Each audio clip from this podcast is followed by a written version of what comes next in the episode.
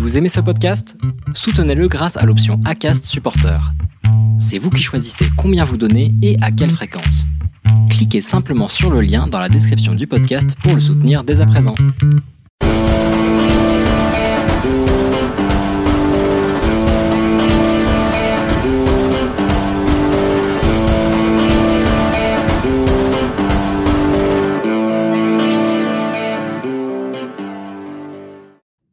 Bonjour à tous, j'espère que vous vous portez bien. Merci d'être présent pour ce nouveau rendez-vous. Petite surprise en fin de vidéo, mais avant ça, je vous raconte l'histoire bretonne du pressoir et de la bête.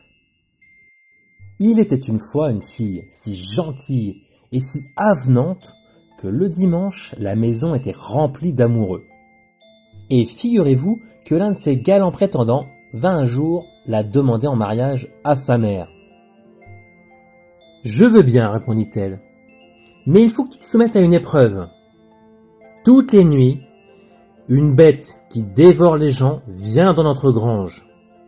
Si tu peux lui échapper, je te donnerai la main de ma fille. La nouvelle déstabilisa un peu le jeune garçon, mais il répondit D'accord, j'essaierai. La nuit venue, la bonne femme l'enferma donc dans la grange après lui avoir laissé plusieurs chandelles de résine afin qu'il pût voir ce qui se passait.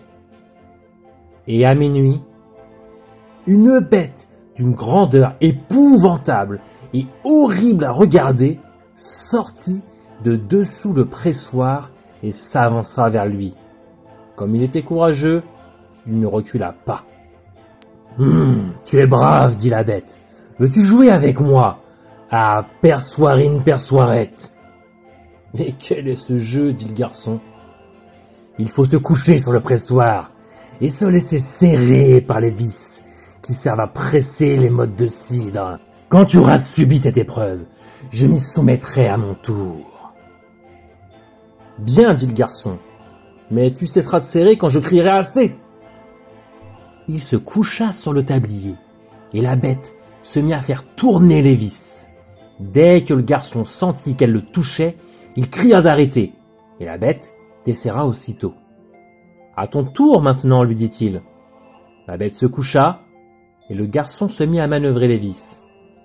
Mais la bête eut beau crier, il ne cessa de la serrer que quand elle fut écrasée. Quand la bonne femme vint à la grange le lendemain, elle fut bien surprise de la grosseur de la bête, qui bien que morte faisait encore peur. Le garçon épousa la fille, il y eut de belles noces. Et plus jamais on ne vit de telles bêtes dans la région. C'est la fin de l'histoire. C'était une histoire vraiment courte.